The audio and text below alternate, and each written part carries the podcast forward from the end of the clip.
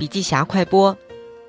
广告业在美国 GDP 所占的比重是百分之一点多，在中国 GDP 的比重呢是占到了百分之零点五。文创行业发展程度高低是经济运行的晴雨表，这种差距反映的不仅仅是经济体量的大小问题，同时也反映出一个经济体的运行效率问题。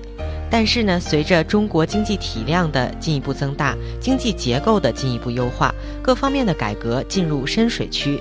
在全球化和新技术的推动下，中国的文创产业将迎来它的黄金十年。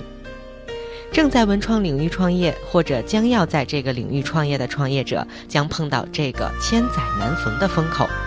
无论在什么领域，商业模式都是商品价值整合的核心。在文创领域，平台模式和内容模式是两个最主要的商业模式。